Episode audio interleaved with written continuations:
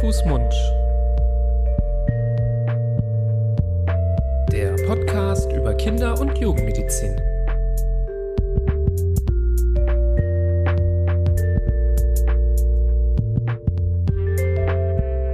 So, ihr Lieben, hallo und herzlich willkommen bei einer neuen Folge von Hand, Fuß, Mund, eurem Podcast über Kinder- und Jugendmedizin. Es begrüßen euch wie immer eure beiden Hosts. Ähm, ich bin der Nibras, an meiner Seite der liebe Florian. Hallo, Florian. Hallo, Nibras. Freut mich, dass du da bist an meiner Seite, so wie immer, um ein spannendes neues Thema rund um die Kindergesundheit zu besprechen.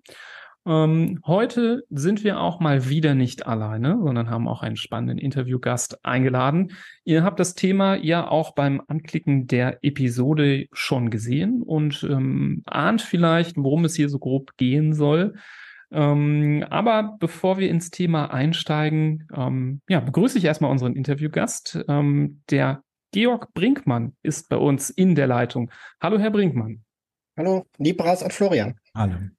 Es freut uns, dass Sie da sind ähm, und uns Rede und Antwort stehen zu diesem spannenden Thema, das wir uns heute ausgesucht haben.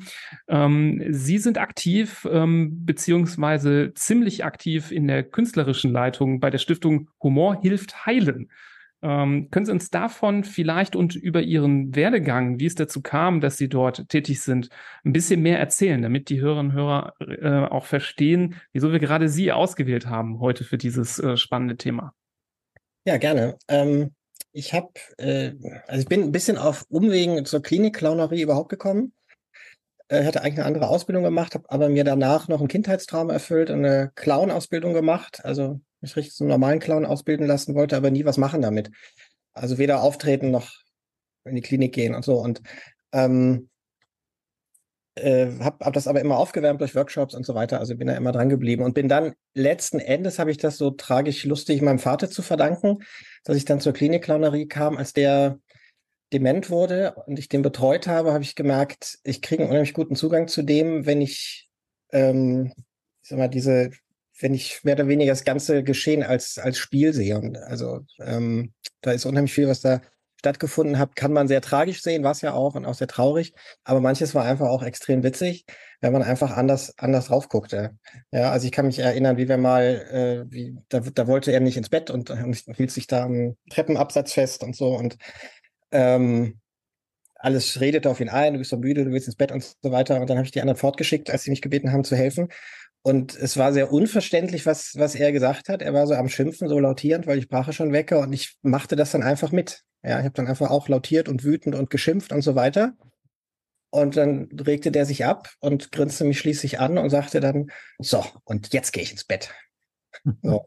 Und das, das war für mich eine Schlüsselszene, weil ich mir hinterher habe ich mir versucht zu verstehen, was da abgelaufen ist und habe gedacht, also wenn du das jetzt gesehen hättest als Zuschauer, dann hättest du gedacht, du bist im Zirkus. Mhm. Ja, das, sind, das war eigentlich, war das wie eine Clown-Impro, was, was wir zwei da aufgeführt haben. Und dann habe ich gedacht, Moment mal, das machen doch Leute. Und dann, dann ging das los, dann habe ich mal hospitiert und dann war ein Casting und dann war ich im Clownsverband und kam dann später zu, zu HHH. Ähm, und ist inzwischen ist das die Klinik Clownerie mein Hauptberuf geworden. Auch jetzt nicht nur im Altenheim natürlich, sondern auch bei Kindern.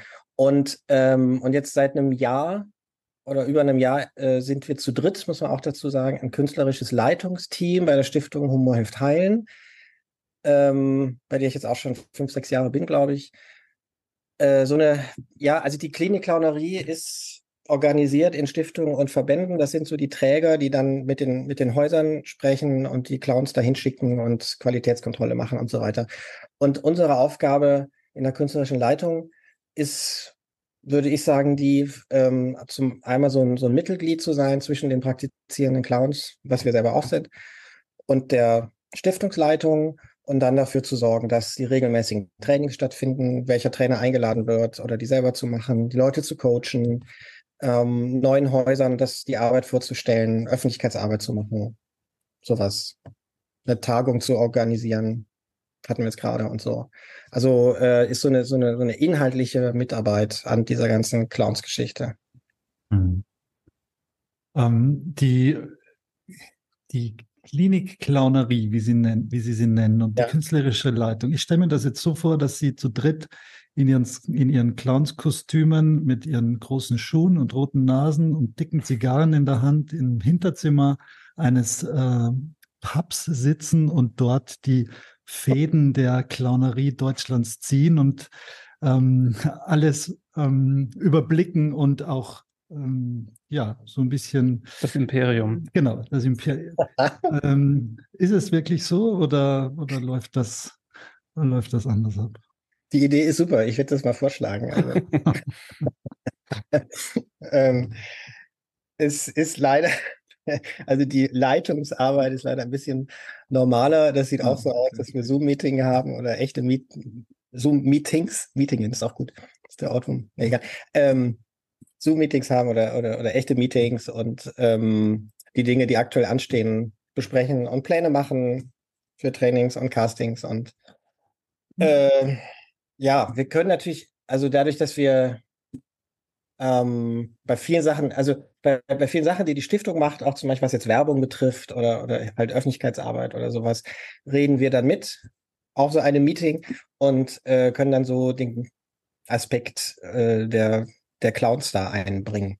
Da, da spielen ja viele Aspekte immer eine Rolle, das werden Sie auch kennen.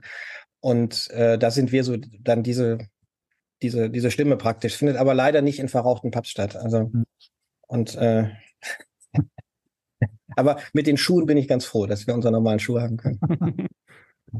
Ähm, gehen wir doch mal so ein bisschen genauer auf das Feld. Sie haben gesagt, Sie sind ähm, in vielen Bereichen der Gesundheit äh, aktiv, ähm, von jung bis alt. Bei uns im Podcast geht es natürlich ähm, insbesondere um Kinder.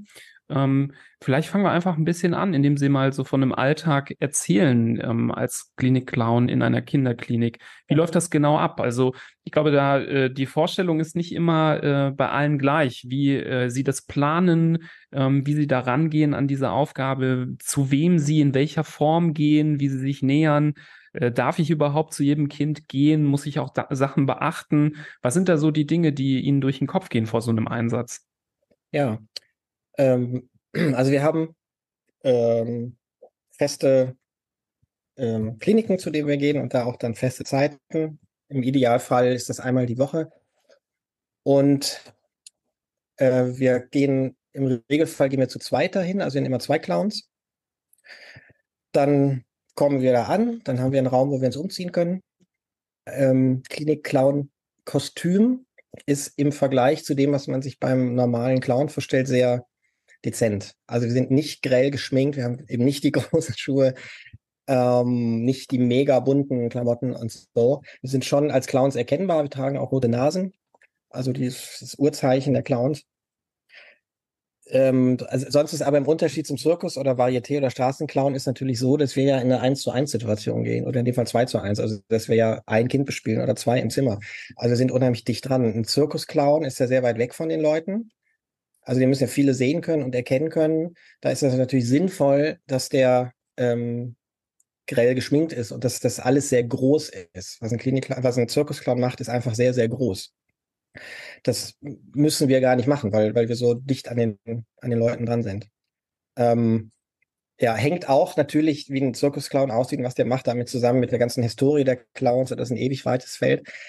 Äh, aber da haben wir einfach einen anderen, Aufgabenbereich. So, dann sind wir umgezogen, dann gehen wir an die Rezeption oder ein Schwesterzimmer und suchen jemand, der uns was erzählt zu den Kindern. Dann kriegen wir eine Liste meistens, wo die Kinder nach Zimmern geordnet drauf sind und von äh, jemand aus dem Pflegebereich ähm, kriegen wir dann zu jedem Kind was, was erzählt. Also wir kriegen quasi eine richtige Übergabe gemacht. Und was uns da interessiert, ist ähm, natürlich so der Allgemeinzustand? Hat der irgendwas, wo wir besonders darauf achten müssen? Also hat der jetzt einen Finger gebrochen oder darf der nicht aus dem Bett? Ähm, Geht es ihm heute besonders gut, besonders schlecht, wenn wir die schon länger kennen? Vor allem ist da was Ansteckendes? Dürfen wir überhaupt ins Zimmer? Ist natürlich auch klar, da kriegen wir natürlich auch Zimmer, wo gesagt wird, nee, das, äh, das ist die jetzt Gefahr zu groß, dass ihr was raustragt und so weiter.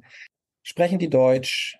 Ähm, ist eine Behinderung mit im Spiel? So Zeug fällt mir da ein. Also alles, was für uns relevant ist? Oder gibt es gerade aktuell da irgendeine Krise oder, oder auch nicht oder wird der entlassen oder so? Also alles, was so, was so gerade da ansteht, erfahren wir.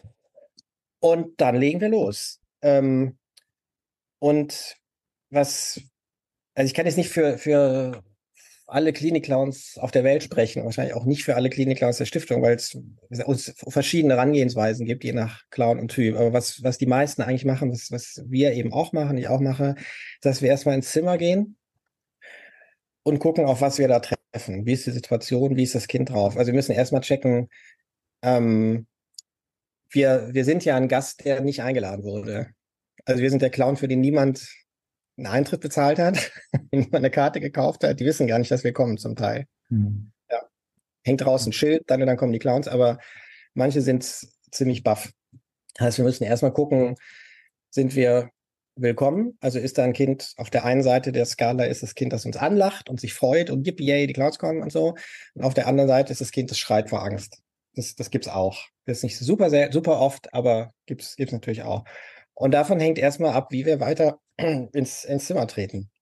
Ob wir gleich mit irgendwas loslegen können oder ob wir erstmal ganz vorsichtig rantasten oder auch sagen, äh, ja, hier gehen wir wohl am besten wieder. Ähm, also grundsätzlich ist das, was wir machen, eben keine vorher festgelegte Show.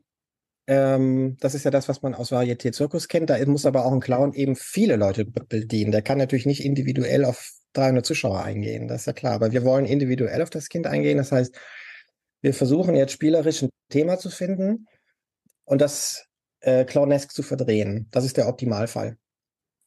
Ähm, also ich kann, ich kann mal was, was erzählen, was, was mir so einfällt gerade. Wir hatten mal ein, äh, also wir kommen ins Zimmer, ja, da ist ein Junge, weiß nicht, vier, fünf Jahre alt. Und als wir reinkommen, dreht er sich sofort weg, ja. Und ähm, also zeigt deutlich, dass er jetzt gar keine Clowns will. Das Zimmer ist aber rappelvoll, ganze Familie ist da, Großeltern, Eltern und so. Und der Vater sagt so entschuldigend, ja, der, ich nenne ihn jetzt mal äh, Fritz, ähm, der, ist, der ist nicht gut drauf heute, weil er nicht aufstehen darf. Der darf nicht aus dem Bett. Und da sagt der Fritz dann, ja, das ist total doof. Dann ist das das Stichwort. Dann sage ich irgendwie, ja, wie doof denn? Da gucken alle ganz, wie, was ist das jetzt für eine Frage, so ungefähr? Ja, und dann zeige ich es mit den Händen so an, also wie so ein Angler seinen Fisch zeigt, ja. Ja, ist es so doof? Und dann zeige ich größer, oder ist das so doof? Da schielt der so von unten hoch, der Fritz, und sagt, nee, nee, größer. Dann zeige ich immer größer. Und nee, nee, größer, immer größer. Irgendwann, die Arme sind nicht, sind nicht so lang, da habe ich ein Maßband dabei und roll das am Boden aus, ja. Reicht immer noch nicht. Größer. Dann roll ich es zweimal aus, immer noch größer. Also am Ende ging das doof durchs ganze Zimmer ja, das doof war, wir hatten ein Doof von fünf Metern. Und haben uns das so angehört. Maßband lag am Boden, ja. Wow, das ist aber echt ein großes Doof. das ist ja ganz schön doof. Da hast du recht, das ist richtig doof. Und was machen wir jetzt? Und haben wir dem gesagt, ja, hör mal, also das Doof ist ja wahrscheinlich ziemlich doof, oder? Ja, und da grinst er schon. Ja, das, ich glaube auch, das Doof ist ziemlich doof. Und dann haben wir beschlossen, dass wir das jetzt ins Maßband einrollen und aus dem Fenster werfen. Und dann haben wir es eingerollt, ganz vorsichtig, ja, dass das Doof das nicht merkt. Haben Anlauf genommen, sind einmal durchs Zimmer auf den Balkon raus und haben es rausgeworfen und haben, das war in Bonn und haben noch gesehen, es flog bis zum Dom nach Köln. Und wir dachten, da kann es gerne eine Weile bleiben. Ja. Mhm. Und dann war das Doof weg. Haben wir das Doof aus dem Zimmer geworfen. Und der Witz an der Sache war, dass dieses Doof auch wirklich weg war, weil die Stimmung im Zimmer, die war super. Mhm. Ja. Ähm, also das, wir, wir machen oft auch Sachen, also man ist jetzt nicht immer so kreativ, ja, und wir machen oft auch Sachen, manchmal so mit Älteren reden wir auch manchmal und so, wo man sagen kann, ja, das können, das können andere auch. Aber ich glaube, so eine Nummer oder auch andere, das ist schon sehr clownesk. Mhm. Ähm, also da kommt man drauf, wenn man diese Möglichkeiten sucht, wenn man so dieses, dieses, dieses Schräge sucht, ja, wenn man sagt, okay, wie können wir diese Wirklichkeit, die wir hier im Zimmer sehen, jetzt mal drehen? Und vor allem, wie können wir die so drehen, dass das Kind das auch mitgehen kann? Mhm. Ja? Es landet auch oft dabei, also das ist zum Beispiel, finde ich, find ich immer sehr interessant, gerade bei jetzt relativ eher, eher kleineren Kindern, ähm, die die Chemo haben. Gerade bei Jungs landet das dann häufig dabei, dass wenn das dann läuft und die haben Vertrauen zu den Clowns, dass die Clowns dann total gepiesackt werden, ja, im Spiel dann verbrannt werden und gejagt und getötet und so weiter, ja. Ich, eben, man kann es jetzt nicht evaluieren und so, aber der Verdacht liegt einfach nahe, ja, dass sie dann eine Möglichkeit haben, an einem lebenden Objekt, wo man klar ist, der lässt alles mit sich machen, also fast alles, Grenzen sind sehr weit. Am lebenden Objekt kann ich jetzt meine Ängste ausagieren und ähm, meine Wut auch ausagieren und so. Auf eine spielerische Art und Weise. Das ist, das ist, glaube ich, die Chance der Clowns. Und wenn man diesen Hebel findet, dann war es immer ein gutes Zimmer. Ja, Wahnsinn, wie Sie jetzt in wenigen Sätzen oder in kurzen Geschichten schon die ganz vielen Facetten äh, angerissen haben, die Ihr Beruf und Ihre Wirkungsweise äh, da mit sich bringt. Weil eigentlich würde man ja denken, ja, ein Klinikclown, okay, was macht der? Das Kind ist im Krankenhaus, dem geht's nicht gut, dem tut was weh, das will nicht im Krankenhaus sein. Dann kommt ein Clown, bringt's zum Lachen, lenkt's ab, alles ist wieder gut. So ist es ja, wie man an Ihren richtig tollen und äh, einnehmenden Geschichten hört, so, so ist es ja gar nicht. Und so, das wäre ja auch, das wird das Ganze ja auch viel zu kurz äh, nehmen. Was, was sind denn Ihre Möglichkeiten als Klinikclown, außer jetzt abzulenken? Ich glaube, ab, ablenken ist ja fast, das gerät das fast in den Hintergrund. Es, was, was sind denn die Punkte, wo Sie, wo Sie da mit den Kindern mhm. etwas bewirken können? Also, ähm, also, ich, also nach, nach meiner Überzeugung ja, bietet der Clown, also der Clown hat ein, der Klinik-Clown für Kinder hat ein bestimmtes Angebot. Das, das wird dann nicht immer angenommen sozusagen, dann kann es auch mal sein, dass man ablenkt und so weiter, aber das finde ich halt auch, das ähm, ist dann im Endeffekt, wäre das dann zu wenig. Das, also, das, das sage ich dann gerne, also ablenken kann auch ein gutes Video auf YouTube, ja. ja. Vielleicht mhm. sogar mehr. Also, ähm, was, was ich finde, ist, dass man manchmal unterschätzt, was für eine Zumutung so ein Klinikaufenthalt ist. Ja, das stimmt. Ja? Also gerade wenn man in der Klinik selber ähm, arbeitet und so, und so weiter und das, das für einen so Alltag wird, dann, also selbst für Erwachsene ist es eine unglaubliche Zumutung, was man da von jetzt auf gleich alles aufgeben muss. Ja, also man muss sich fremden Regeln unterwerfen, fremden Hierarchien unterwerfen. Man gibt die Hoheit ab über seinen Körper. Ja, ähm, man macht das als Erwachsener natürlich freiwillig und kann auch, ja, also unterm Strich, man kann ja gehen. Mhm. Man, man macht es ja für einen guten Zweck. Ja, man, man kann es vernünftig sich begründen und kriegt damit im besten Falle seine, seine Ängste und den Ärger auch in Schach. Aber ähm, das kann das Kind halt nicht. Ja, für das Kind ist die Zumutung umso größer, weil das nicht immer versteht, um was es geht. Ähm, weil es ihm sowieso schwerer fällt, diese ganzen Regeln einzuhalten.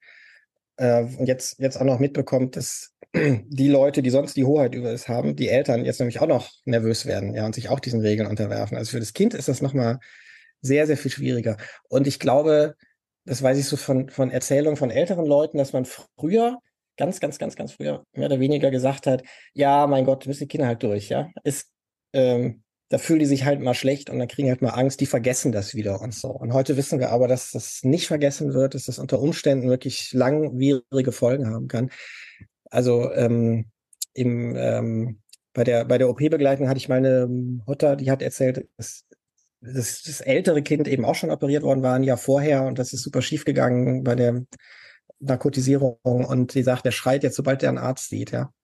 Kann ich kaum noch mit denen in die Klinik gehen. Also es ist sowas ist möglich. Und das, und da sagen wir heute natürlich, das wollen wir eigentlich nicht. Also es geht jetzt nicht nur darum, Kinder abzulenken oder denen eine schöne Zeit zu machen, sondern es geht eigentlich darum, nach meiner Überzeugung, ähm, diese, denen in dieser Zumutung jemand mal kurz an die Seite zu stellen, der denen sagt, hier deine, deine kindliche Seite, die ist noch da. Und dafür eignet sich der Clown enorm, weil der Clown ein Erwachsener ist, der sich wie ein Kind gebärdet. Ja, also der sagt, ja, ich bin also der zeigt dem Kind, ich hab, bin auch impulsgesteuert sozusagen. Ähm, ich habe auch Spaß an den Dingen, an denen du Spaß hast. Ich kann, ich mache auch Sachen, die die Erwachsenen nicht machen. Ich bin auch manchmal ein bisschen dumm und so, bin aber erwachsen genug, dass ich niemandem wehtue. Das, das ist auch immer klar, ja. Ich bin der Clown, der die Grenzen einhält. Und, ähm, und das ist meiner also das, das passiert dann meines Erachtens, wenn das Kind sich so mit dem Clown verbündet und dann eben man gemeinsam auch lacht und so und da totalen Quatsch macht, wie eben an so ein Doof zu glauben. Ja, im Zimmer, was die Erwachsenen übrigens auch gemacht haben. Die haben alle das Doof gesehen, das wir eingeholt haben. Ja. Ähm, das ist, glaube ich, die Hilfe für das Kind. In dem Moment, dass einer sagt, du musst diese Seite nicht komplett aufgeben, die ist noch da, die ist okay. Ja, und wir gestalten die gemeinsam. Wir geben die kurze Zeit, die wir da sind, gestalten wir diese Seite. So, wir lassen die einmal aufleben. Du musst sie nicht ganz, nicht ganz äh, wegtun jetzt. Ja. Mhm. Ja, das, nee, das, das, sehr schön, dass man das eben von der Seite beleuchtet, dass das nicht nur was Unangenehmes ist für die Kinder, sondern etwas, was auch nachhaltig ähm, ja einen Einfluss hat, äh, ein Leben lang auf einen Menschen, ähm, auch später als Erwachsener. Ähm, etwas, was bis hin zur Traumatisierung reichen kann, äh, je nachdem, was für eine Erfahrung man macht. Und ähm, nicht immer ist es auch vermeidbar, dass das jetzt unangenehm ist. Das äh, lässt sich ja, äh, können wir ein Lied von singen. Wir, wir, wir tun niemandem gerne was zu Leide, aber es ist manchmal nicht, nicht anders möglich, als dass man ja, mehrere Anläufe braucht für eine Blutabnahme zum Beispiel oder kann, kann man jetzt zig Sachen aufzählen oder wenn ein Kind äh, erbrechen muss wegen der Chemotherapie und äh, sich deswegen elendig fühlt. Ähm, und da ist es ganz toll, wenn man durch ähm, solche positiven Erlebnisse eben halt nicht nur ablenkt von der Akutsituation, sondern vielleicht auch nachhaltig ähm, ja so ein bisschen den äh, den, den Schaden versucht etwas einzugrenzen, den ähm, ja sowas vielleicht auch auslösen kann bei einem Kind. Ähm, vielleicht, um konkret äh, nochmal auf einen Punkt einzugehen, Sie sprachen gerade von der OP-Begleitung. Vielleicht können Sie dazu noch mal ein bisschen mehr sagen, wie man denn als äh, Klinikclown äh, da sogar noch ähm, in den OP begleiten kann. Ja, das ist äh, relativ neues Projekt. Das läuft jetzt also bei unserer Stiftung seit anderthalb Jahren etwa an zwei Kliniken in Bonn. Ähm, und äh, wie das konkret abläuft, hängt natürlich immer davon ab, was für OPs das jetzt auch sind und wie so eine Klinik strukturiert ist. Also wir haben jetzt zum Beispiel K Kolleginnen, die, ähm, äh, die, die, in der Uniklinik Bonn Kinder begleiten zu Herz-OPs. Äh, die, die treffen die schon einen Tag vorher vor der OP, stellen sich schon vor, ähm, warten mit denen dann, fahren dann mit denen gemeinsam von Station runter und geben die dann mit den Eltern an der, an der Schleuse ab. So, das ist so eine ähm, Struktur. Was, was ich mache, ich bin in einer anderen Klinik und da ist es, also ich finde, es ist eigentlich, ich habe riesig Glück gehabt, weil ich die optimalen Umstände habe. Also abgesehen von einem super netten Team, ist das ein Tag in der OP, wo ein externer HNO-Arzt operiert und äh, Kinder dann hat, die so diese üblichen HNO-Operationen haben, die relativ klein sind. Und das finde ich dann das optimale Klientel, weil die, also der klingt jetzt ein bisschen böse, weil die richtig Angst haben, ja. So, also die brauchen den Clown. Die haben richtig Angst und verstehen nicht, was mhm. da läuft. Und es mhm. ist denen mit Vernunft kommt man da auch nicht bei. Ja. Wir haben doch besprochen zu Hause, dass du jetzt ruhig hältst, das hilft da nichts, ja, wenn, wenn die da in die, in die Einleitung kommen. Ähm, und das, das sieht dann so aus bei mir, dass die, ähm, ich gehe dann zu den Kindern, wenn die im Wartezimmer sind. Das sind auch relativ viele Operationen an einem Vormittag. Also entweder gehe ich im, ins Wartezimmer zu dem, wo die halt in ihrem Bett dann liegen, so sieht das dann Wartezimmer aus. Oder ich mache mit den Kindern schon was, während die Eltern sich da mit denen anmelden und so, das ist immer unterschiedlich. Und dann habe ich so etwa 20 Minuten Zeit, mit denen irgendwas aufzubauen. Also erstmal überhaupt eine Art, ja, also, also erstmal überhaupt einen Kontakt herzustellen und dann ins Spiel zu kommen mit denen, irgendwas ans Rollen zu bringen. Und dann schon während ich mit denen spiele, zu gucken, kann ich davon was mit rübernehmen in die Einleitung, weil ich da nämlich mitgehe. Also wenn es in die Einleitung geht, also in den Raum, wo die, wo der Zugang gelegt wird und die narkotisiert werden, dann kommt dann ein Elternteil mit und der Clown. Und, äh, und dort sieht es so aus, dass, ähm, also ich bespaß dann auch noch den, den Weg dahin, der ist so relativ kurz. Und dann kommen die Kinder auf diese Untersuchungsliege äh, setzen sich da drauf, die Beine hängen da vorne runter, Elternteil steht vor denen, Mutter meistens. Und dann hatten die ja vorher schon, was natürlich auch extrem hilfreich ist, dieses sogenannte Zauberpflaster, also so ein betäubendes Hautpflaster auf der Hand, dass die eigentlich den Stich vom Zugang legen nicht merken können. Sobald die eine Nadel sehen, merken sie den aber. Ja, oder weil die irgendwie mitkriegen, da wird jetzt rumgeprokelt, dann äh, kann das dann schon sein, dass das dann eben so einem einfällt, dass sowas ja doch wehtut. Und deshalb, äh, das hat sich ganz schnell eingespielt, dass die Eltern dann angewiesen werden, das Kind so zu halten, dass die Hand gehört dann den, den Ärzten oder, oder Pflegekräften. Äh, die andere Hand geht rüber zum Clown und der, das Gesicht vom Kind möglichst eben auch. Die Eltern sollen die immer so halten, dass das relativ zwanglos, so wie das in der Situation geht, zum Clown guckt. Und ich versuche dann das beste Spiel, was wir drüben hatten, in irgendeiner Weise fortzusetzen mit dem Kind. Und ähm, ich würde mal so sagen, wenn ich so die Erfahrung zeigt, wenn ich so zehn Kinder habe am Vormittag, würde ich sagen, also bei, bei acht Kindern klappt es eigentlich, dass die kaum oder gar nicht mitbekommen, dass man ihnen einen Zugang legt. Was auch am Team liegt, das muss ich auch, da, auch dazu sagen. Die, die machen das total gut mit. Ja. Ähm, stechen auch toll. Also das, wenn das richtig reibungslos klappt, ist es echt ein Fest, ja, dass wir da spielen und plötzlich ist die Nadel in der Hand, ja. Und manchmal bei sehr kleinen ähm, wird das dann auch so gemacht, dass die notwendigen Anschlüsse dann eben Blutdruck und alles, was, was da gemessen werden muss, dass das dann auch relativ flüssig läuft und die Kinder dann unterm Spielen einschlafen. So. Und ähm, ja, das ist, also wenn das klappt, und das tut es ja relativ häufig, ist es für, für das Kind natürlich sehr gut. Ich bin total glücklich, mhm. ja. Es ist, ist dann so ein Rutsch, man hat es dann so richtig abgeschlossen. Die Eltern sind selig, ja. Äh, Mitarbeiterinnen, Mitarbeiter haben Spaß. Also also ich wäre auch unglaublich selig, wenn äh, das, äh, ich mal auch in den Genuss käme, äh, ja. diese Prozedur als ähm, ihr Arzt begleiten zu dürfen, ähm, der auf der anderen Seite dann völlige Ruhe hat, weil niemand in seine Richtung guckt, sondern alle in die andere. Ähm, das äh, ist wirklich ein tolles Konzept, ähm, finde ich großartig. Ähm, Gerade die Erfolgsquote, die so hoch ist, gibt ja einem recht, dass das eine tolle Maßnahme ist, um Kindern äh, Leid zu ersparen. Ähm, und sie sagen, es, ähm, da kann man so viel Betäubungspflaster benutzen, wie man will. Ähm, allein diese visuelle Angst vor der spitzen Nadel, die kann das alles zunichte machen. Auch wenn man eigentlich nichts spüren könnte oder sollte, wird das Ganze trotzdem unangenehm und ähm, das ist ganz toll, wenn man da eben ähm, das Ganze ergänzend schafft, äh, noch ähm, spielerisch so umzuleiten, dass das von Erfolg gekrönt ist in den meisten Fällen. Großartig. Ich, ich glaube ich glaube aber auch, dass dass alleine diese ganze Situation für das, für das Kind schon so schlimm ist, ja. Dieses ähm, in diesen Raum da kommen, der ist natürlich super funktional. Also ist auch Spielzeug, die, die machen das auch so schon sehr, sehr gut und schön. Das ist gar keine Frage, ne? Aber die merken, die Eltern sind aufgeregt. Ähm, hm. Also das, äh, da kann, kann ich 20 Zauberpflaster kleben haben im, im Zweifelsfall. Ne? Ähm, das ist gut, dass es die gibt, auf jeden Fall. Aber wir haben auch schon das mit Kindern gehabt, wo das Pflaster ganz früh abgegangen war und, und das dann auch funktioniert hat, ja.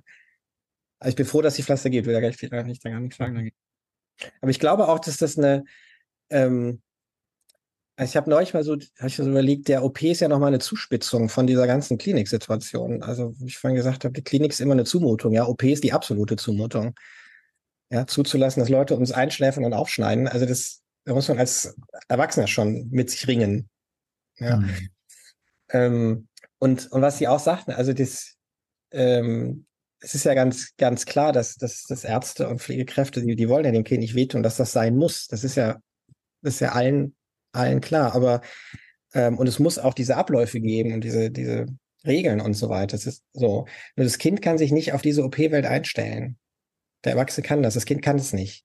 Das kann es nicht einsehen und kann sich dem nicht fügen. Und deshalb ist es ganz hilfreich, wenn sich die OP-Welt noch mehr auf das Kind einstellt. Und dazu ist der Clown, finde ich, optimal. Eben weil er dieses Kind im Erwachsenen ist. Der ist so ein Vermittler eigentlich, ja. Hm. Diplomatischen Dienst sind wir. Ähm, Sie haben es jetzt gerade schon gesagt, wie wichtig es ist, da den ersten Kontakt zu knüpfen und, und die Spiele herauszufinden, auf die das Kind dann am ehesten anspricht. Was sind denn Ihre Herangehensweisen, Strategie ist vielleicht fast schon ein bisschen äh, das falsche Wort, aber was, wie, wie versuchen Sie denn an die Kinder ranzukommen, sodass die dann auch, so dass sie kein weiterer Fremdkörper sind in dem ganzen Prozess, sondern ja eigentlich zum, zum Vertrauten relativ schnell werden, der gemeinsam mit Elternteil dann auf, auf Seite der Kinder steht. Mhm. Ähm, also es hängt im Grunde davon ab, natürlich, wie, wie alt ist das Kind? Also ich habe da so eine Spanne von, weiß nicht, zwei bis zwölf, sag ich jetzt mal. Da ist es natürlich sehr, sehr unterschiedlich. Mit den Älteren rede ich im Ernstfall erstmal, da mache ich ein bisschen Smalltalk und versuche dann irgendwie doch in irgendein Spiel zu kommen. Ähm, mit den Kleineren habe ich jetzt so immer mehr Erfahrung gemacht, versuche ich eigentlich überhaupt nicht mehr zu reden, sondern gleich auf mich da auch als Kleinkind zu präsentieren im erwachsenen Körper. Und dann hängt es davon ab, wie das eigentlich, wie das Kind mich zu, zuerst anguckt. Also wenn es gibt manche Kinder, die strahlen direkt, wenn sie einen Clown sehen, dann muss ich kaum was machen. Also ich habe schon, ich habe das auch mal, ich stand vor dem Bett und das Kind lacht sich kaputt. Ich habe eigentlich überhaupt nichts gemacht, ja. das kann das sein. Hm, eine leichte Viertelstunde jetzt ungefähr. Ja. Ähm, so, und oder, oder es ist meistens ist es ja irgendwie ein Zwischenlegen zwischen das Kind will gar nicht und das Kind findet den Clown sowieso schon ganz toll. Und dann versuche ich letztendlich durch Ausprobieren rauszufinden, worauf steht er jetzt. Ja? Also mache ich ein bisschen Slapstick, stolper ich ein bisschen. Wenn das ankommt, mache ich es mehr. Wenn es nicht ankommt, sofort in die Tonne. Ähm, gucke ich, was der da hat. Hat der ein Stofftier da, mit dem ich Kontakt aufnehmen kann? Dann habe ich so eine, äh, so eine, so eine Handpuppe, das ist so ein Wurm. Das ist total süß auch. Sehr harmlos, ist nicht so ein Riesending, sondern harmlos und ähm, dann mache ich das manchmal, wenn die Kinder jetzt eher Angst haben, dass ich den auspacke und auch dann den spiele und das Kind gar nicht mehr angucke, mit einer anderen Stimme ausspreche und dann versucht der, dieser Wurm Kontakt zum Beispiel zu dem Tier von dem Kind aufzunehmen. So, das klappt in der Regel relativ gut. So, und wenn es nicht klappt, Wurm wieder weg. So, und dann irgendwas anderes. Für kleine Jungs habe ich dann so Spielzeugautos auch, ja. Das funktioniert auch. Ich habe inzwischen, also aus dieser Erfahrung heraus, meine, meine Requisiten auch sehr verändert. Ähm, Tiere aus Plastik habe ich dabei. Gucke ich dann manchmal. Manchmal passt das so, dass das Kind dann eh gerade ein Buch mit Tieren liest, dann, dann ist das so ganz, ganz gut. Und ganz viel ist aber ähm, irgendwie langsam einen Weg zu finden, näher zu kommen. Und ganz langsam im Tempo des Kindes. Ja, manchmal geht es rasant schnell und manchmal dauert es wirklich lange. Und dann dem Kind klarzumachen, du kannst mit mir was anstellen. Also ich versuche dann auch ganz oft schon ähm, das zu machen, wenn, wenn das Kind die Hand ausstreckt, dass ich dann so erschrocken bin. Also nicht wie ein Erwachsener reagiere, sondern eher ich mich, mich unterlegen zeige. Ich falle dann auch gern hin oder das Kind versteckt sich irgendwie, kriecht unter die, Decke und ich sage, wo ist denn der Felix? Wo ist denn der Felix? Und suche den in allen Schubladen und so weiter. Und das sind so, ähm, ja, es ist so dieses ins, ins Spiel kommen. Ja, oder ein Riesenrenner ist, äh, muss ich immer wieder feststellen, wenn ich habe so einen so Hut, der nicht so richtig gut sitzt und äh, wenn der runterfällt. Habe ich mal gemerkt, wenn der Hut runterfällt, die lachen, die meisten kleinen Kinder lachen sich schibbelig, ja. Okay, dann fällt der Hut jetzt bei jeder dritten Aktion runter so. Und äh, also, und es ist jetzt nicht so abgebrüht, wie ich es erzähle, weil mir macht es selber auch Spaß. Das macht ja total Spaß, wenn, wenn sie vor dem Kind sind und machen irgendwas und das Kind lacht. Das ist ja super schön. Ja, also ich werfe den dann auch gerne runter, den Hut, und bin zu doof, den zu finden. Oder also es hängt immer, ist immer davon ab, hängt immer davon ab, ähm, was bringt das Kind mir entgegen als erstes und was kann ich hier fortsetzen? Was, was kann ich steigern davon? So. Also wie, wie komme komm ich mit dem, mit dem Kind ins Spiel? Mit, mit welchem Spiel kann ich mich dem Kind anbieten? Und immer im Hinterkopf, welches Spiel kann ich gleich fortsetzen in dieser anderen Situation? Mhm. Ey, dieser Job, den ich gerade habe, ich komme ja menschlich total gut an, aber beruflich komme ich mal gar nicht weiter. Mach's doch besser. Mit einem Job bei SOS Kinderdorf machst du nicht nur einen Job, sondern du kannst wirklich etwas bewirken. Du kannst dich weiterbilden und kommst beruflich voran. Bewirb dich jetzt auf einen von vielen Jobs. SOS Kinderdorf. Mach's doch besser.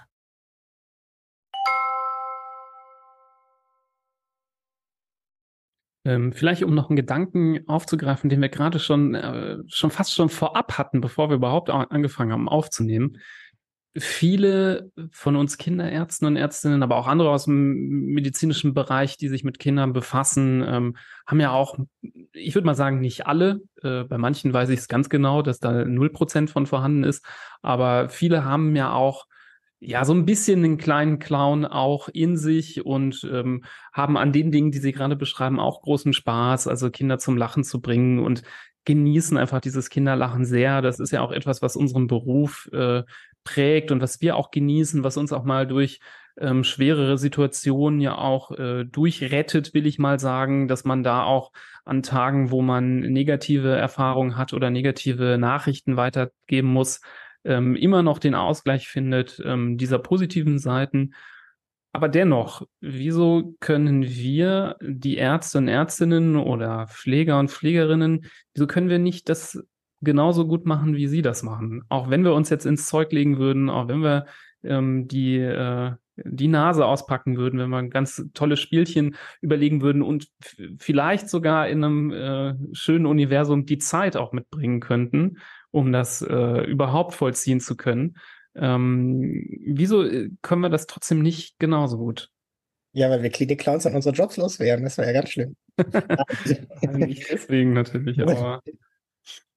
ähm, also das, das eine ist, ich habe ja eben auch schon mal gesagt, dass dieses Team, mit dem ich da zusammenarbeite, ist, ist die, ist, die machen das ganz, ganz toll. Also die, und die ähm, nehmen auch, also die, die machen das selber schon gut. Ich, als ich da hospitiert habe am Anfang, habe ich mich auch gefragt, was soll ich hier eigentlich noch, weil die auch total nett sind. Ähm, und, und ich freue mich immer, wenn ich einen Arzt oder Pflegekraft oder sonst was treffe, die, die da mitmacht oder die auch selber witzig ist mit den Kindern und, ähm, und so. Und es ist aber, glaube ich, ähm, also nicht nur individuell begrenzt, dass manches mehr im Blut haben, manche weniger so, sondern auch, auch strukturell. Das, also es gibt einen Punkt, würde ich sagen, ist der, dass, dass wir als Clowns ja auch ausgebildet sind und ähm, äh, was jetzt aber eher heißt, wir, wir machen Sachen extremer. Also wir, wir, wir sozusagen, wir, wir begleiten jetzt in dem Fall die Kinder im Spiel auf in extremere Welten. Also wir, ich werfe mich da auch hin oder ähm, weiß nicht, wir haben einmal mit einem Kind, das wütend war, weil es, oder heulte, die war total, die war nicht wütend, die war total verzweifelt, also zumindest am Anfang, weil sie ähm, entlassen werden sollte und dann gerade erfahren hatte, kurz bevor wir kamen, dass sie doch noch länger bleiben muss. So, und da haben wir dann in der Fantasie, äh, also pantomimischen Sack genommen und das Ganze, alle Ärzte und alle da reingesteckt aus der Klinik. Alle, die sagen, du musst noch bleiben. Und da haben wir in der Fantasie da so ein bisschen auf rumgehauen und geschimpft und dann auch wieder aus dem Fenster geworfen und so. Und, ähm, und es war natürlich klar, das ist jetzt nur ein Spiel. Das war klar. Ja, das machen wir nicht in echt. Das machen wir nur in der Fantasie. Aber diese Wut, die du hast, die ist okay. Und so, so sieht die aus. Und es macht heiden Spaß, Wut zu haben. So. Und die hörte in 0, nix mit Weinen auf und strahlte ja, als sie uns da spielen sah. Wenn wir jetzt gemerkt hätten, das funktioniert nicht, hätten wir auch sofort aufgehört damit. Ja, also Open Gag oder irgendwas funktioniert, das entscheidet immer das Kind. Aber ähm, das sind so Sachen, wo ich denke, das, also traut sich vielleicht auch sonst niemand. Und das, und das ist halt das, also das, ja, ähm, oder wenn, also kleine Kinder haben natürlich auch sehr viel Spaß, sobald es dann beim Spiel um irgendwelche Ausscheidungen geht, ja, zucken die Eltern immer zusammen und ich gehe da mit, ja in der Rolle als Clown habe ich, hab ich da auch Spaß dran. Also da glaube ich, gibt es dann schon, dass so die, ähm, also eine Seite, wo unterschiedliche Begrenzungen eventuell da sind. Und die müssen aber auch da sein, das ist die zweite Seite, weil Sie als Arzt ja jetzt in dem Fall, Sie haben eine andere Rolle in dem Spiel. Ja, also irgendwann, das wissen alle, sind Sie der Bad Cop. Ja, also irgendwann holen Sie die Nadel. Sie entscheiden, ob das Kind bleiben darf oder nicht. Ja, Sie sind der Verkünder der Nachrichten, der guten und der schlechten. Also aus der Rolle kommen Sie ja nicht raus. Ne? Und Sie können, es ist natürlich toll, wenn Sie da möglichst viel Spaß und Spiel und so weiter mit einbringen, aber, aber letzten Endes müssen Sie immer wieder zurück zu dieser seriösen Rolle, in der wir Sie auch brauchen. Also ich habe mal, äh, ich habe mal ein Interview geführt mit so einem Bühnenclown über, über Klinikclowns und der, der meinte dann, er will ja auch nicht, wenn er operiert wird, dass der Chirurg da als Clown aufläuft. Ja, und sagt mhm. irgendwie, mal gucken, was wir gleich machen, hihihi, Spritzblumen und so, ja. Also dachte, nee, nee, nee, nee, also, also in der Rolle des Chirurgen und Arztes brauche ich, wenn der nett ist, ist gut, wenn er Witze macht, ist gut. Aber am Ende des Tages muss das ein seriöser, ernster Mensch sein, weil der meine Gesundheit in seiner Hand hält. Mhm. So. Also das ist schon, äh, da ist diese Rollenaufteilung schon ganz wichtig. Ja, es ist ja auch wichtig, dass man auf jemanden auch mal böse sein kann, ne? dass man ja. äh, aber da, da, dann hilft es natürlich, den Ausgleich zu haben, wenn man jemanden hat, auf den man nicht böse sein kann, weil der einem jetzt nichts tut. Ähm, dieses Gleichgewicht, das macht es ja dann, glaube ich, äh, ja. zu einer guten äh, Konstellation, wo dann auch das äh, vielleicht auch das, wofür man böse ist, dann trotzdem verzeihbarer ist, ähm, als wenn man eben, sagen wir mal, vielleicht diesen positiven Ausgleich nicht hat. Ähm, so. Ich glaube, das, ich glaube, das, also, also man könnte sagen, das Gesamtbild wird vollständiger. Mhm. Also diese, diese ganze, ähm, diese ganze, also was man alles als Patient, gut, wenn man arbeitet auch, aber als, als Patient unterdrücken muss in so einer Klinik. Auch muss, wirklich muss, weil das, es muss ja funktionieren. So, wir wollen ja alle, dass die Klinik funktioniert, wenn wir da drin stecken.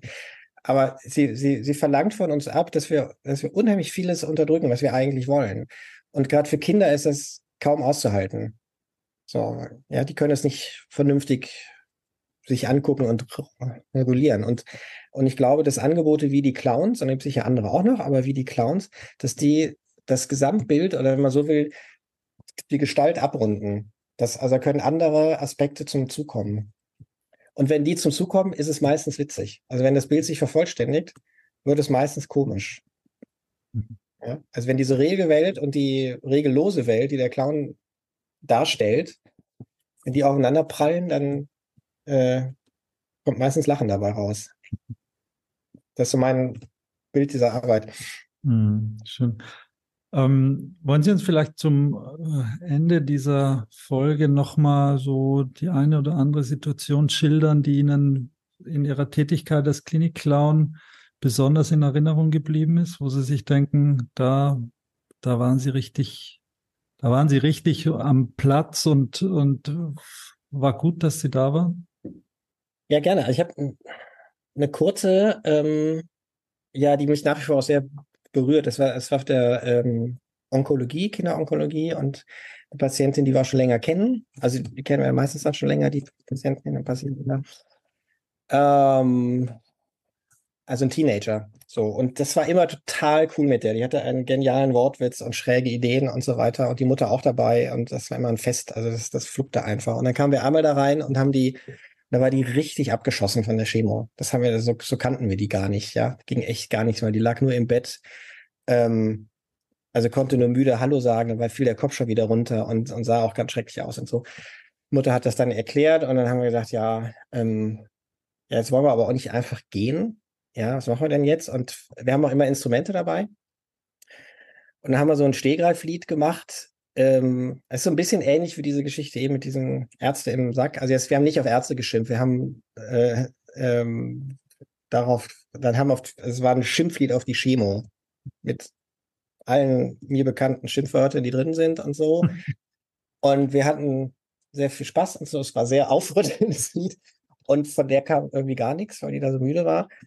Und der Refrain war dann irgendwie, und dann machen wir eine Demo gegen die blöde Chemo. Und dabei ging plötzlich ihre Faust so hoch.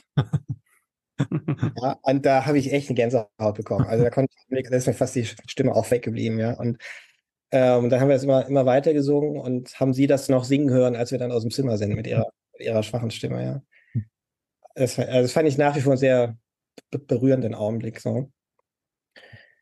Ähm, ja, und eine andere Szene aus, aus der OP-Begleitung, diesen, diesen Jungen sehe ich auch noch so vor mir, der, der war so ungefähr drei und das war so ähm, eher so ein schüchterner Kleiner, ja. Und die Mutter hat dem ein Spiel mitgebracht, das war so ein, so ein Holzsteckspiel und das war am Bauernhof, also mit so Tieren, die man da reinstecken muss, Hühner, Schweine, Kühe, Schafe und so weiter. Ähm, und da, wenn die da was spielen, schaue ich erstmal zu. Ja, man muss ja nicht unterbrechen. Gucke ich erstmal rein und gucke, finde ich da irgendwie einen An Anknüpfpunkt. Und dann ähm, lag da so ein Huhn daneben, also aus diesem Steckspiel. Dann habe ich das Huhn genommen und mit dem Huhn gespielt und gegackert und so und durchs Bett gelaufen. Und da guckte er immerhin schon mal. Und dann fand das Huhn immer Würmer im Bett und das waren halt die Finger von mir. Also das Huhn pickte dann immer nach den Fingern und dann habe ich immer Au geschrien und die weggezogen und da hatte der also richtig Spaß und so. Ähm, und dann ging das eine Weile und dann hat er eine ganz überraschende Wendung gebracht. Ich habe gedacht, okay, das machen wir jetzt weiter und das machen wir auch gleich eine Einleitung, ist ja gut. Und, plötzlich will er aus dem Bett. Es gibt ganz oft einen Punkt, wo die Kinder, wo sie merken, jetzt bist du akzeptiert, jetzt, jetzt ist das Kind im Spiel. Das hatte ich jetzt eine Weile gecheckt, so. Jetzt will das mehr. Es wollte aus dem Bett zu mir raus und krabbelte da rum. Die Mama hat dann noch entschuldigend erklärt, nee, der kann schon laufen und so. Und ich, ja, alles gut. Und bin dann, bin dann auch gekrabbelt ähm, eine Weile so mit ihm mitgekrabbelt. Und das ist, das, das ist so der zweite Punkt, wenn man, ähm, wenn man jetzt nicht mehr so frontal zum Kind steht, sondern zusammen mit dem Kind eine bestimmte Richtung einschlägt. Das ist, das ist auch mal ein Punkt, wo sie merken, oh, es, oh, es läuft. Wir gucken in dieselbe Richtung, wir machen was in dieselbe Richtung und so. Ähm, und dann bin ich immer, wenn er auf mich zukam, dann hätte er auf mich zu, mich ja umgefallen und so weiter. Und dann habe ich so eine Plastikente, die fiel mir aus der Hose. Das war wirklich Zufall. Ähm, und dann nahm der die und warf die immer auf mich. Und das war unser Spiel für eine Viertelstunde dann. Er nahm die Ente, warf die auf mich, Clown fällt hinten um, er lacht, ich nehme die Ente, roll sie ihm zurück. Er nimmt die Ente, wirft sie auf mich, Clown fällt um und lacht. Und der Witz an der Sache war, dass wir uns im Zimmer immer weiter Richtung Wand bewegt haben. Ja, also das durch dieses Fallen und er kam dann schon näher, haben wir richtig Strecke gemacht. Und ich habe nur gedacht, was mache ich, wenn ich an der Wand bin? Ja. Und kaum war ich an der Wand, kommt der Anästhesist und holt den. genau, Schwein gehabt, ja. Und dann sind wir mit der Ente da halt rein. Und dann war übliche Situation, ja, eine Hand bei den Pflegern drüben, Zauberpflaster, Injektionen. Ich habe, also die Mutter hält das Kind fest, ich habe das Gesicht in die andere Hand und da konnten wir das weiterspielen. Ich habe ihm immer die Ente gegeben, er hat die auf mich geworfen, ich bin, sofern der Platz es zuließ, hinten umgefallen. Und dann ging das reibungslos, ja, er hat gar nichts mitbekommen. Und was ich eben noch so vor mir sehe, ist, als er dann, als die, die Mutter die dann festgehalten zum Einschlafen und dann äh, spritzten die so und dann, das mache ich dann auch ganz gerne, wenn ich merke, ich komme zu dieser Anfangsmüdigkeit, dass ich dann denen noch ein bisschen so einen Traum erzähle. Ja, und jetzt kannst du gleich von der Ente träumen, was er alles gleich macht und so weiter. Und dann nahm der die und hat die ganz dicht an sich geklammert, ja, und ist mit dieser Ente eingeschlafen dann. So. Die Mutter hat auch hinterher erzählt, das erste, wonach er gefragt hat, als er aufgewacht ist, war, wo ist die Ente? Schön. Sehr schön. Und das wird er vielleicht auch äh, nie vergessen. Also irgendwie äh, gerade diese Einschlafmomente bei so Narkosen, da können sich viele schon an das Drumherum noch ein bisschen erinnern. Mhm. Ähm, einer der wenigen Sachen, die so auch äh, nachhaltig noch äh, dann zu erinnern sind aus so einer Kleinkindzeit äh, tatsächlich. Ähm, das ist dann prägend äh, fürs Leben. Ja, sehr schöne Geschichten, die Sie mhm. ähm, erzählt ja. haben. Also ähm, da kann man wirklich äh, verstehen, dass sie ihren Beruf sehr gerne machen und ähm, ich hoffe auch, dass die Hörerinnen und Hörer da draußen das jetzt auch gut nachvollziehen konnten und ähm, ja, wir finden das auch ganz toll, was sie machen. Ähm, wir würden auch gerne auf die Arbeit der Stiftung noch genauer aufmerksam machen und ähm, hier in den Show Notes dieser Episode da die wichtigsten Verlinkungen zur Stiftung auch nochmal mit reinpacken, ähm, dass man sich das auch nochmal anschauen kann und ähm, wenn man möchte auch unterstützen kann. Vielen Dank. Wir bedanken uns bei Ihnen, Herr Brinkmann, für dieses äh, wirklich aus unserer Sicht ähm, total spannende Interview, ähm, das auch richtig viel Spaß gemacht hat. War auch mal schön ähm, über ja äh, eben den Humor rund um äh, die Kinderklinik oder die Kindergesundheit zu sprechen. Auch mal ein positives Thema bei all den ähm, ja doch negativen Seiten äh, von Krankheiten, über die wir hier natürlich äh, immer wieder natürlich auch sprechen müssen ähm, und hoffen, dass äh, ja Sie auch Spaß hatten, bei uns zu sein. Vielen. Das war ähm, wenn, viel. Eine ganz tolle Stunde. Wenn euch äh, Hörerinnen und Hörer diese Episode gut gefallen hat, leitet sie doch auch gerne weiter an andere ähm, Eltern, vielleicht auch Eltern, die in einer Situation sind, wo vielleicht mal was Unangenehmes ansteht. Ähm, vielleicht kann man da auch nochmal sich inspirieren lassen von einigen der Aspekte, die wir von Herrn Brinkmann gehört haben. Ja, und hört auch gerne in unsere anderen Episoden von Hand, Fuß, Mund rein. Ähm, gibt ja etliche Themen, die vielleicht euch interessieren könnten. Wir würden uns freuen und freuen uns auf die nächste Folge und wünschen euch bis dann alles Gute. Macht es gut. Tschüss. Tschüss. Tschüss.